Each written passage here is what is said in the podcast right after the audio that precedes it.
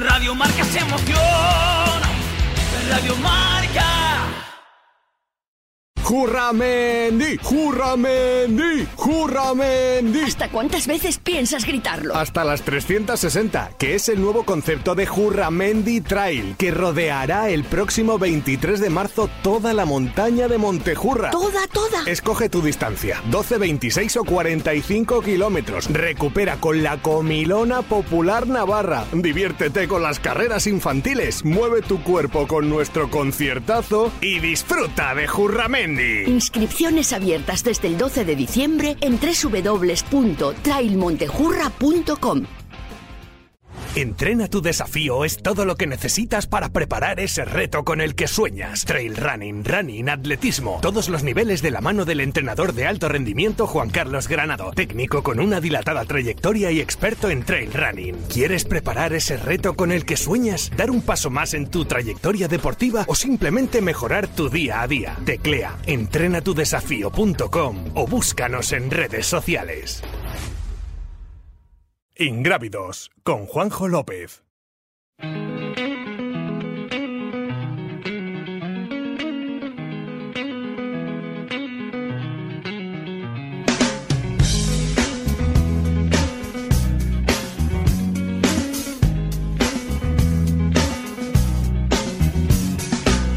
To decide that the things that I tried were in my life just to get high on. When I sit alone, come get a little known, but I need more than myself this time. Step from the road to the sea to the sky, and I do believe that we rely on. When I lay it on, come get to play it on,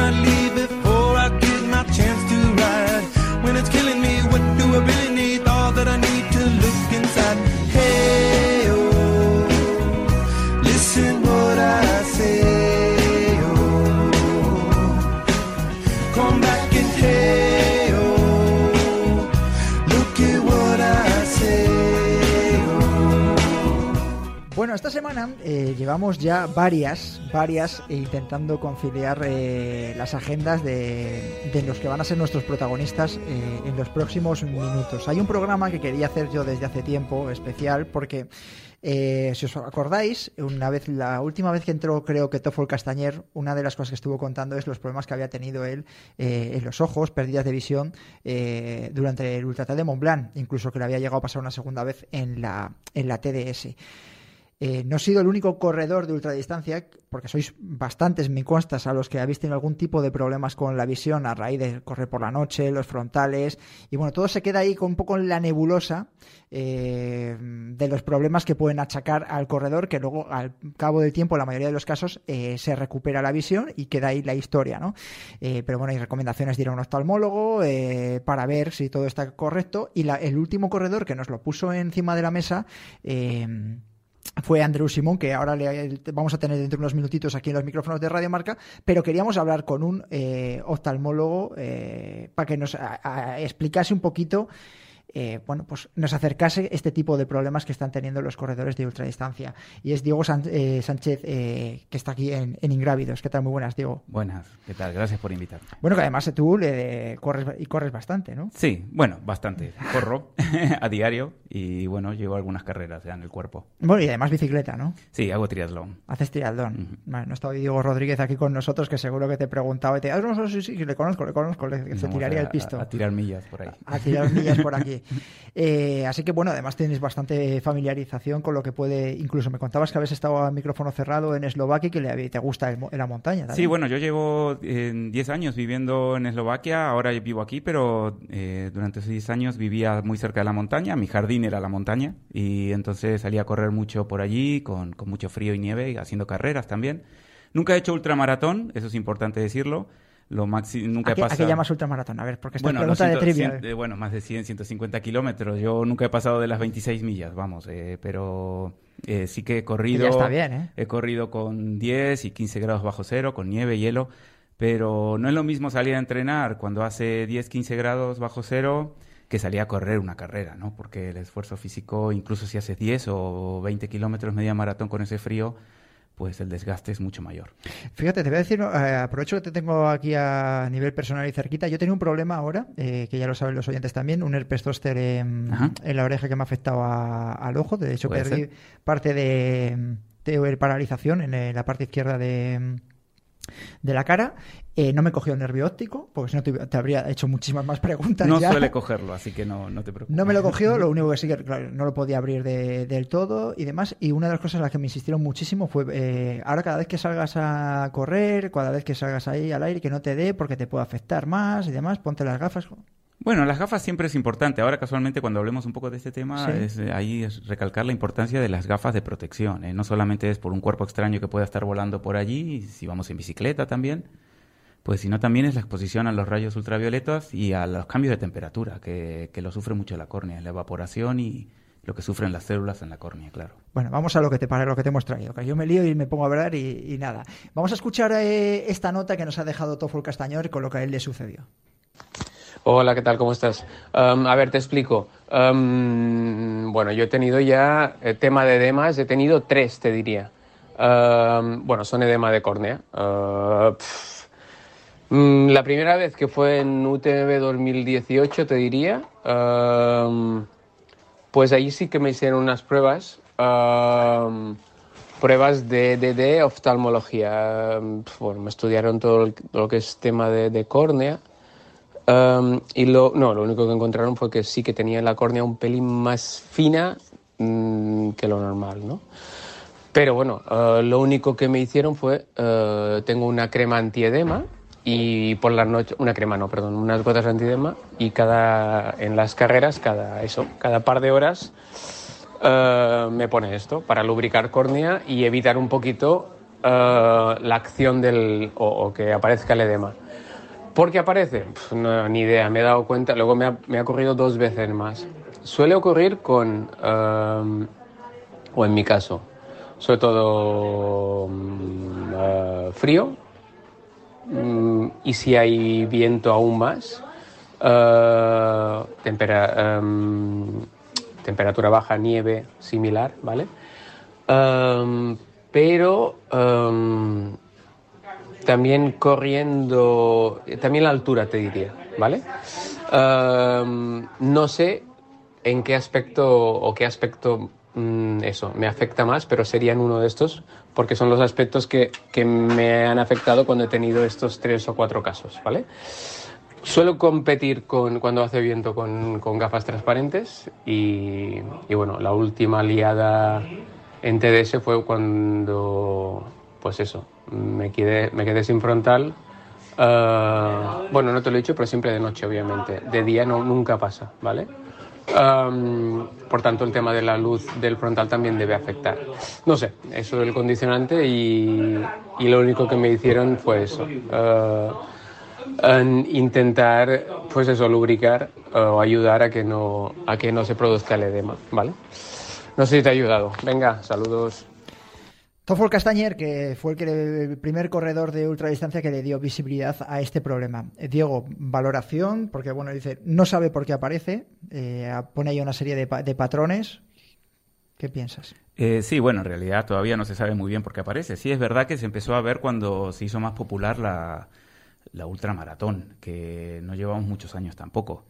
Y el problema es que cuando algo muy poco frecuente lo practica poca gente, pues no te das cuenta de los problemas. Pero cuando ya empieza a ser más popular, pues hasta algo poco, poco frecuente, pues empieza a ser llamativo la cantidad de pacientes, entre comillas, que, cuentan estos mismos problemas. Em, si nos vamos a 20, 30 años atrás, las ultramaratones, pues era algo anecdótico y, y entonces no había tantos casos, pero hoy hay muchos.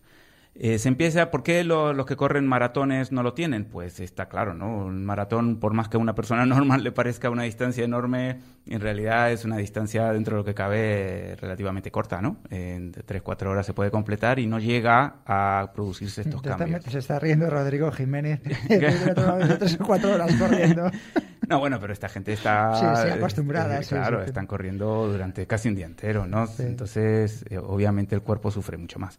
Vamos a ver, si quieres nos metemos de lleno al tema. ¿Cuál es el Voy problema? a sa- que... Mira, voy a saludar, eh, si quieres lo vamos hablando y saludamos a nuestro invitado. Andreu Simón, ¿qué tal? Muy buenas. Muy buenas. ¿Qué tal estás? Muy bien, muchas gracias. ¿nos has escuchado? ¿Te ves algo identificado en lo que ha contado Toffol? Pues mm, tengo muchas similitudes y es la primera vez que lo escuchaba en primera persona. Y bueno, a medida que iba hablando, iba, iba tachando las cosas de la lista de, de cosas parecidas que me habían pasado. Bueno, pues venga, vamos a ver qué, qué nos cuenta Diego. Diego, puedes meterte ya de, de lleno en de el lleno a esto. Eh, vamos a ver, normalmente ocurre en- entre un 2 y un 3% de, los, de las personas que corren más de 100, 150 kilómetros en una carrera. Y, y se ve que los que terminan es un 2% y los que no terminan es un 3%, con lo cual se asume que un 1% no termina la carrera simplemente porque deja de ver. Y eh, lo que ocurre es que pasadas las horas, eh, ahí hay un, él ha comentado algo en el, en el, relato anterior de que decía que ocurre de noche. Bueno, de noche ocurren los síntomas, pero en realidad el daño ya ha ocurrido antes, ¿no? Es durante todas esas horas, durante el día, en que poco a poco la córnea va sufriendo y hay distintos mecanismos. Todavía no se sabe muy bien, pero porque habría que hacer un estudio clínico que sería muy difícil de hacer. Pero básicamente lo que ocurre es que el, el- el epitelio de la córnea, para que la gente lo entienda, el epitelio que está por delante, está expuesto directamente al aire y a los cambios atmosféricos, al cambio de temperatura, si, está lloviendo, si pasamos del calor al frío, eh, si estamos corriendo en la montaña, es muy fácil a veces cuando hacemos cima que haya sol y empezamos a bajar por la, por la ladera norte y te encuentras con una nube, las nubes, ¿no? Y eso hiela ahí y bajan las temperaturas, puede bajar hasta 10, 15 grados de diferencia y entonces, claro, la córnea sufre esos choques de temperatura y las, las células que están en la córnea lo primero que hacen es algo que se llama glicólisis. O sea, el estrés, la célula combate el estrés mediante lo que es la glicólisis, que no es nada más que metabolizar el azúcar, vamos, para que nos entendamos. Entonces esa glicólisis produce lactato. Que el lactato por ahí no le suela lo que es, pero el ácido láctico sí, pues es un metabolito de- del ácido láctico. Entonces el lactato se acumula en la córnea y no, normalmente el lactato se iría hacia dentro del ojo, hacia la cámara anterior del ojo y se lavaría por, por, por el mismo flujo de la sangre. Pero ¿qué ocurre? Que una persona que lleva pues sus 15, 20 horas corriendo, la sangre está llena de ácido láctico, es normal, estamos, estamos rompiendo músculo, estamos generando un daño tisular y entonces se nos acumula ácido láctico en todo el cuerpo. Entonces cuando la córnea quiere lavar ese ácido láctico y se acumula en la córnea, pues no puede. Y se acumula ese lactato en la córnea. ¿Qué ocurre? El lactato absorbe agua. Y entonces la córnea se nos llena de agua. Y cuando la córnea es- tiene agua, pues deja de ser transparente. Para que una córnea sea transparente no tiene que tener nada de agua, tiene que estar completamente seca. Y ves un poquito borroso. No un poquito borroso. Si tienes mucho edema, pues ves todo blanco. Se te... Es como si tuvieses un cristal completamente empañado. Y no ves nada, vamos. la- Hay gente que tiene que dejar de correr. Andreu, eh, es lo que te sucedió a ti, ¿eh? Sí, sí, sí, totalmente. Yo fue progresivo, pero era tenía una nube en, en- en los ojos. Eh, al principio también una cosa que añadiría es mm, tenía cierto ardor en, en los ojos de, de- rascarme, quererme rascar y, y nada, ir viendo progresivamente pues como, como el vapor de, de la ducha cuando te estás duchando, que cual. progresivamente cada vez menos, ves menos, menos, menos y es que no, no, no sabes lo que tienes ahí incluso los que te hacen la observación desde fuera, pues sí que ven que tienes como una fina capa de, de un- una tela ahí en el ojo, en la córnea. Eh, ¿Dónde te sucedió? A mí me ha sucedido que tuve que abandonar en, en este año en la Lavaredo Ultra Trail, una Sí. carrera que, Sí. que empieza a las 12 de la noche. Y lo que pasa es que no le di importancia, también me sucedió algo similar en, en San León, en las islas, ah, San León es una carrera que también sale a las 12 de la noche y son seis horas de, de carrera de noche. Y también me pasó, justo llegando a meta, pues me picaban mucho los ojos. Lo que pasa es que ese día pude terminar, pero sí que iba perdiendo visión. Ese día pensé que por el esfuerzo, porque era una carrera de 80 kilómetros creo, que se corría muy rápido, y, y en ese momento lo atribuía al esfuerzo físico durante la noche. Pero en Lavaredo, que era una carrera más larga, eh, que el ritmo era algo inferior, sí que a las a partir de las 6 de la mañana, pues cuando llevaba 6 horas de carrera, 7 horas de carrera, sí que no, no en uno de los dos ojos perdí, tenía esta fina capa de vapor y en la otra pues se mantuvo algo, pero era muy difícil mantener, o sea, ver lo que estaba pisando. Sí, claro que no estás corriendo desde luego por una pista o por un asfalto en el que incluso vas recto, a lo mejor estás subiendo, bajando, imagínate dónde te pilla, que esa es una de, la, de las movidas de, este tema, claro. Hay, hay, otro, hay otro dato que antes comentó en, la narración, eh, la me han dicho que tengo la córnea fina. Eh, lo único estadísticamente que se vio que tiene más prevalencia este problema es en pacientes que han sido operados de refractiva. Eh, cuando se opera la refractiva, lo que se hace es un láser en la córnea y se hace, se adelgaza la córnea y se afecta el epitelio anterior de la córnea. Y entonces es por eso que se puede justificar un poco más el hecho de que el lactato pues tenga un mayor efecto ahí, eh, esa acumulación de agua en la córnea y que tengan, que sean más sintomatológicos, o sea, que lo, que lo refieran más, ¿no? Aunque hay gente que, que sigue, como dice él, ¿no? Que ve borroso, pero, pero sigue tirando mientras ve al camino, pues sigo, ¿no? Pero, claro, pues depende del tipo de prueba y la luz que haya. Claro. Y luego también decía, bueno, cada dos, tres horas me pongo, me lubrico el ojo, pero bueno, si vas en cabeza de carrera y tienes que parar para, bueno, andar lubricando, pues también. es pues un condicionante, Pero es mejor que de repente dejar de ver y, bueno, ella pierdes la carrera entera, ¿no? Entonces es una situación delicada. Siempre se recomienda que lo mejor para esto, no, más allá de la lubricación y las, las gotas hiperosmóticas que se llaman, que es cloruro de sodio al 5%, eh, o también se puede usar glucosado hipertónico, lo que hace es absorber agua con esas gotas. Tiene razón, se llama antiedema. Pero lo más importante son las gafas. O sea, unas gafas las gafas siempre van a tener factor ante ultravioleta, con lo cual el daño ultravioleta lo vamos a disminuir. Y las gafas lo importante es que sean, que, sigan el contorno de la cara. No es porque son muy guay las gafas estas, pero en, realidad protegen muy bien, porque no solamente protegen de la luz bien, del aire, no entra el frío, sino que también se genera una cámara, lo que se llama una cámara húmeda. Al estar la, la gafa bien pegada al contorno de la cara, entre el ojo y la gafa se genera una zona de mayor humedad, porque el ojo en realidad se está constantemente evaporando la lágrima. Y ese vapor no lo perdemos, se queda en esa cámara puede ser que a veces hasta se nos llegue a empañar la, la, gafa, ¿no? Entonces, en ese caso, bueno, pues la separamos un poquito hasta que se limpie y luego la volvemos a poner. Tiene que estar bien pegada a la cara para que realmente proteja. Y es uno de los métodos, vamos, de, los más eficaces. A ti, Andrew, yo te veo con pocas gafas, ¿no? Normalmente, ¿o pues, lo has incorporado? no, lo estoy incorporando ahora porque la próxima carrera importante que voy a hacer va a ser Transgran Canaria, que precisamente se sale de noche y, no quiero volver a, abandonar por, por, este problema. Y entonces, cuando me, ocurrió esto en Lavaredo, sí que intenté ir tachando cosas de la lista. Lo que primero, lógicamente, era descartar pues que, hubiese una, una lesión ocular, pero es que, claro, dormí dos, tres horas en el hotel y después ya había recuperado mucha lesión. Con, hicimos las pruebas cuando llegué a casa y no, no, no había lesión. Eh, al ser diabético, pues eh, también quería tachar de lista que, que este componente eh, tuviera algún algún tipo de afectación y, no en el fondo de ojos salió bien y no no había lesión con lo que pues lo que escuché y hablé con los oftalmólogos pues eran que seguramente eh, teniendo en cuenta los episodios que había vivido en, en Lavaredo y en Salión eran dos carreras de que se que, que hubo mucho viento y mucho frío y después también la intensidad del frontal de que por lo que sea, pues si yo soy de este 2 o 3% que, que comenta el, doctor, pues eh, mis ojos eh, o mi forma de eh, hago menos parpadeos mm. y se me está secando el ojo, ¿vale? Por, por mm, me falta confianza en, con, con, menos luz y por eso voy más forzado, voy forzando más la vista, esto el ojo más expuesto a este frío y viento y entonces la única manera que pasa por protegerlo es llevar unas lentes transparentes para, que haga una primera pantalla. Y eso pues no es garantía de porque no hay estudios. O sea, no al final estamos explicando episodios que nos han pasado TOEFL y, y a mí y seguro que hay más gente, pero no es algo habitual. Con lo que ahora pues eh, a correr con, con lentes. Esto que ha dicho el doctor que no, que no lo tenía en cuenta, pues esta semana buscaré unas gafas que estén lo más lo más pegadas al ojo y, que haya poca entrada de, viento y frío. Mm, Eso se lo tienes que decir. que- Sí, sí, eh, a- un comentario con lo que has dicho, eh, muy importante. El, eh, se, me ha, se me ha ido el frontal, pues dejo de ver y lo que hago es parpadear menos. Eh, es normal que una persona que está corriendo en la montaña lo que tiene que ver es el camino, ¿no? Entonces, con cada paso que da, pues tiene que saber dónde va a pisar. Y entonces el, el parpadeo es mucho menor y eso expone mucho más a la córnea, se seca y expone mucho más al epitelio.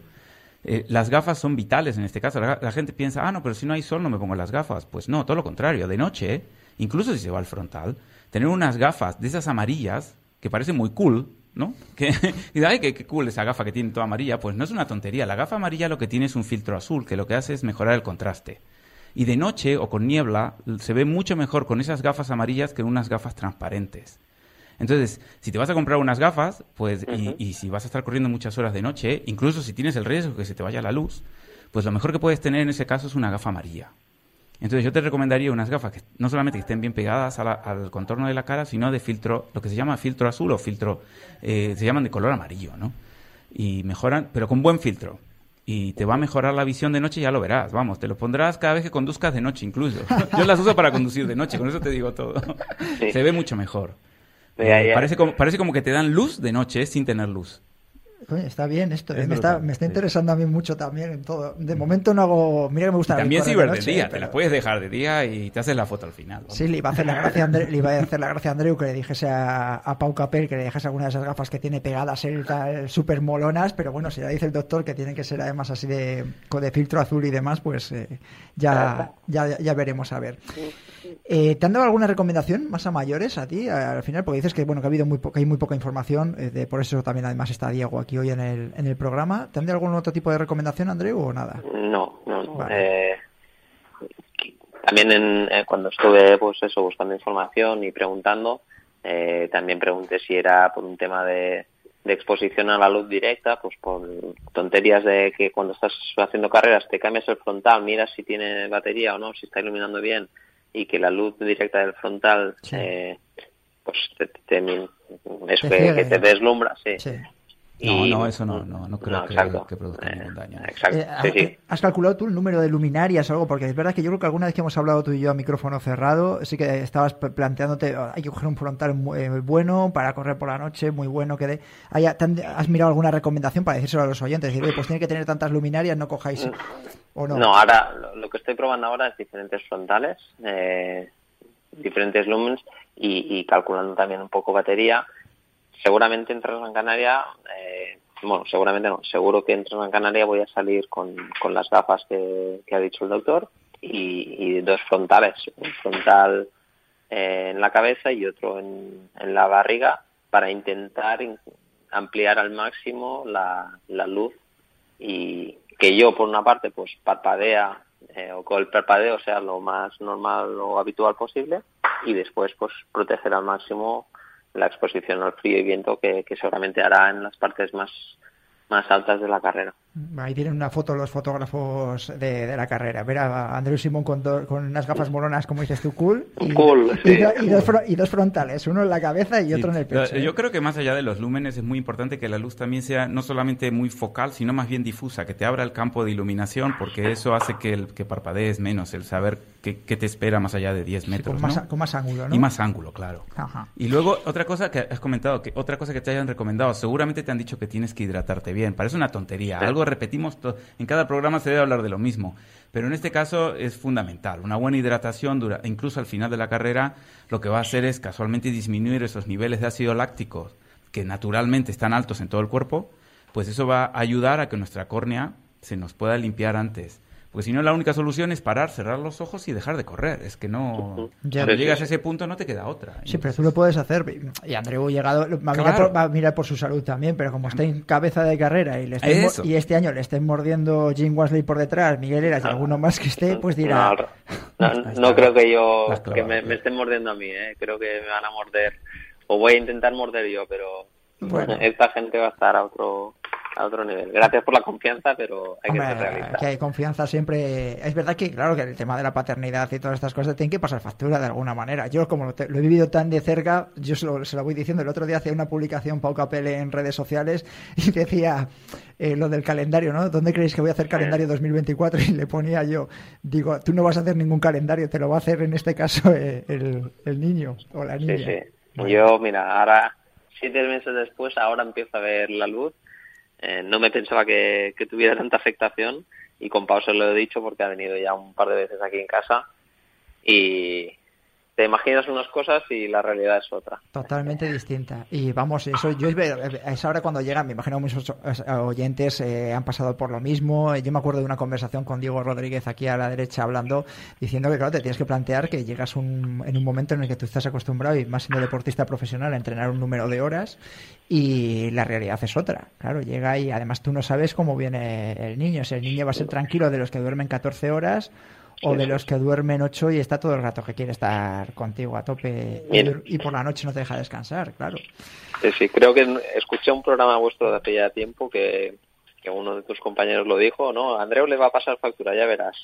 Y yo cuando lo escuché pensé, "Ah, no será para tanto, ya, ya se va a enterar, ya, ya será... Y no, no, tenía toda la razón y, y esas palabras me han, toda esta, la temporada pasada me han estado en la cabeza. Te han estado marcando. Bueno, joder, yo me acuerdo de también una conversación, y al final siempre acabamos hablando de todo, pero yo me acuerdo de una polémica que hubo muy gorda eh, con una entrevista que le hicieron a Yago Aspas eh, en el Celta. Yo creo que lo he contado alguna vez.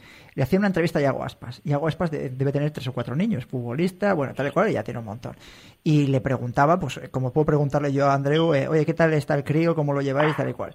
Y a él le dio por decir, bien, bien, y bueno, ¿y cómo lo pasas por la noche? Ah, yo no tengo ni idea, yo me est- estoy durmiendo en otro lado y yo soy deportista profesional y no puedo dedicarme a estar a mujer con ella tal y cual. Bueno, le cayeron palos, claro, por un, por un tubo, pero yo decía, digo, hay que verlo desde la óptica de un eh, de deportista profesional en que al final su trabajo es ese, es decir, hay que ver las circunstancias familiares de cada uno, es decir, eh, pues a lo mejor es que su, su mujer está eh, dedicada exclusivamente a, a la familia en ese caso, ¿no? Eh, en y más en casos de familias eh, como digo yo, con un nivel económico tan alto, ¿no? Como puede ser la de Yago Aspas. Pero te quiero Lo que tiene él en casa solo sabe él y es muy fácil criticarlo. Claro, Eh, es que yo lo decía desde fuera, que es que la realidad suya no posiblemente no sea la nuestra. Eh, Sí. Andreu, si a lo mejor eh, tiene, yo qué sé, em, X recursos, a lo mejor dice, oye, pues es que tengo eh, 10 años de alto rendimiento para dedicarme a esto y tengo que invertir ahora en esto para poder... Cada familia es un mundo, ¿no? Y cada uno toma la decisión que considera oportuna.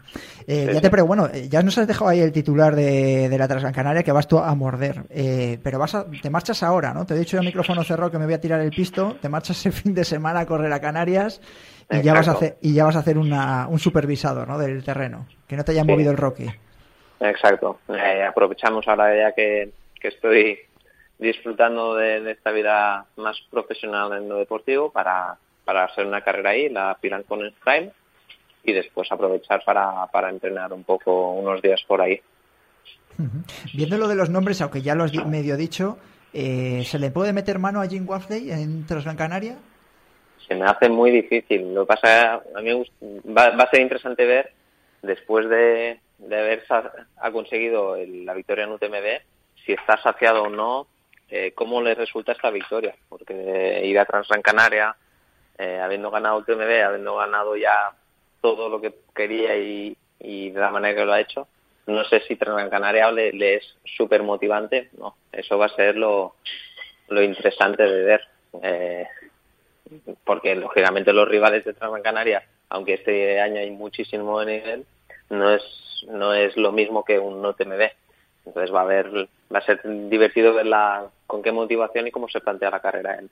Pero yo creo que es el favorito por currículum y, y por, por lo gran corredor que es. ¿Le favorece también eh, el tipo de prueba que es y que sea incluso más corta que UTMB?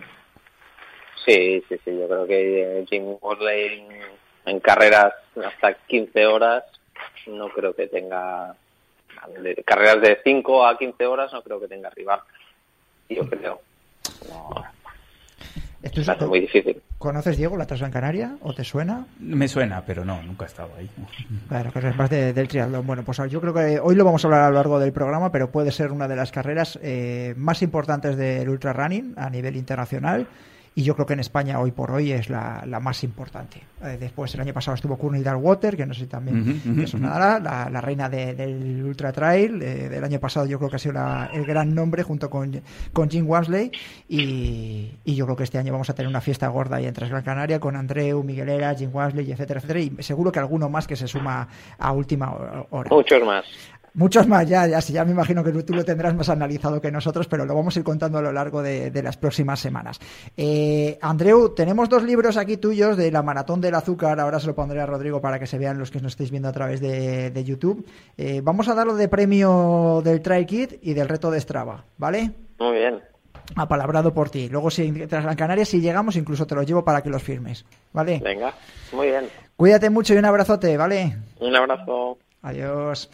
Eh, Diego, Andreu Simone, uno de los mejores corredores de ultradistancia de, de este país y que fíjate que yo creo que le ha servido, ha sido bastante educativo lo que le has estado contando. Bueno, ¿eh? espero, espero que le sirva. Yo, yo creo que Andreu es, es un claro ejemplo de, eh, vamos, es eh, un crack, porque tener diabetes y hacer este tipo de, de deporte de larga distancia de resistencia, pues demuestra de que todo se puede hacer, ¿no? Hay veces que la gente dice, no, yo tengo asma, no, no puedo correr, ¿no? Y se puede correr, se puede competir al más alto nivel teniendo lo que sea. Lo que hay que hacer es levantarse y, y saber cómo hacerlo, ¿no? A, yo- a mí lo que me sorprende, y ya despedimos, te despedimos, Diego, eh, es eh, que es un corredor súper meticuloso, pero meticuloso 100%, que, que hoy le hayas aportado cosas nuevas. Es decir, si a él le has aportado, lo del tema de las gafas, de, de- Lo hará, lo hará. azul y demás, que le has aportado, no quiero pensar en todos los que nos están viendo que hacen ultradistancia de todo lo que les ha aportado. Así que eh, mis gracias por adelantado por parte de ellos también, por haber estado en Ingrávidos, informándonos de este problema que me consta que le pasa a más de, incluso yo me atrevería a decir algún porcentaje más alto de los que has dicho tú aquí en, en Ingrávidos. Cuídate mucho, Diego. Gracias. Muchas ¿eh? gracias por invitarme. Escuchamos pista del Trike de Dani Sanabria.